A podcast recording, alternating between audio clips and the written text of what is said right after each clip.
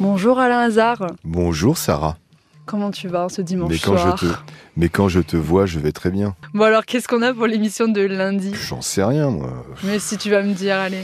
Emmanuel a vendu sur un site d'occasion son remontoir à montre après avoir trouvé preneur euh, sur un prix de 625 euros et envoyé l'objet. L'acheteur a préféré le renvoyer à cause de difficultés de chargement. C'est-à-dire qu'il n'arrive pas à le charger. Mm. Bon, euh, Emmanuel a beau lui expliquer, euh, donc, donc il n'en veut plus.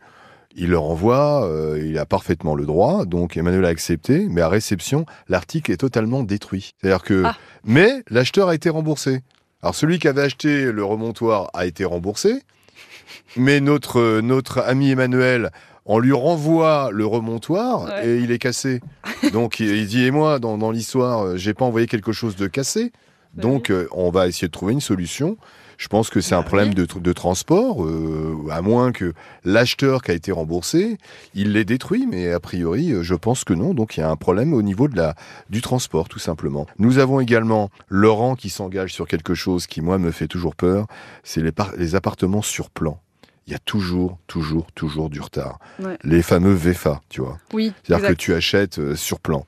Ouais. Donc euh, Laurent, contractuellement, le bien lui doit lui être livré pour mars 2018. Malheureusement, le retard s'accumule et Laurent choisit d'aller en justice, euh, vu le retard.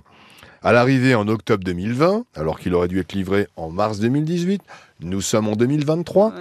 Euh, il obtient la résolution de la vente, mais malgré l'intervention d'un huissier et la poursuite du programme, le promoteur ne règle toujours pas les 176 935 euros qu'il doit à notre auditeur. Somme colossale. Comme quoi, les maisons, les appartements sur plan, attention, attention.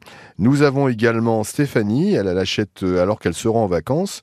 En décembre 2022, le voyant casse-moteur du véhicule de Stéphane, de Stéphanie allu- s'allume sur, sur son tableau de bord. Pardon, je vais y arriver. Elle contacte son assureur, qui lui suggère de déposer sa voiture dans un garage à proximité, Mhm. ce qu'elle fait. Ce dernier change les injecteurs, mais quelques jours après avoir récupéré son véhicule, Stéphanie s'aperçoit que le garagiste s'est trompé dans les réparations.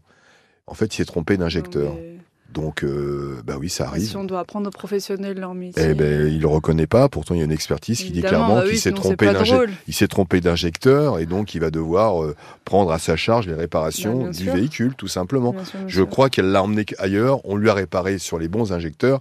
Donc, on va demander au garagiste de payer son erreur, tout simplement. Évidemment. Voilà, ma petite Sarah. Mais pas mal, pas mal tout ça encore une fois. Merci Alain et puis on vous retrouve demain de 9h à midi À sur bientôt. À bientôt.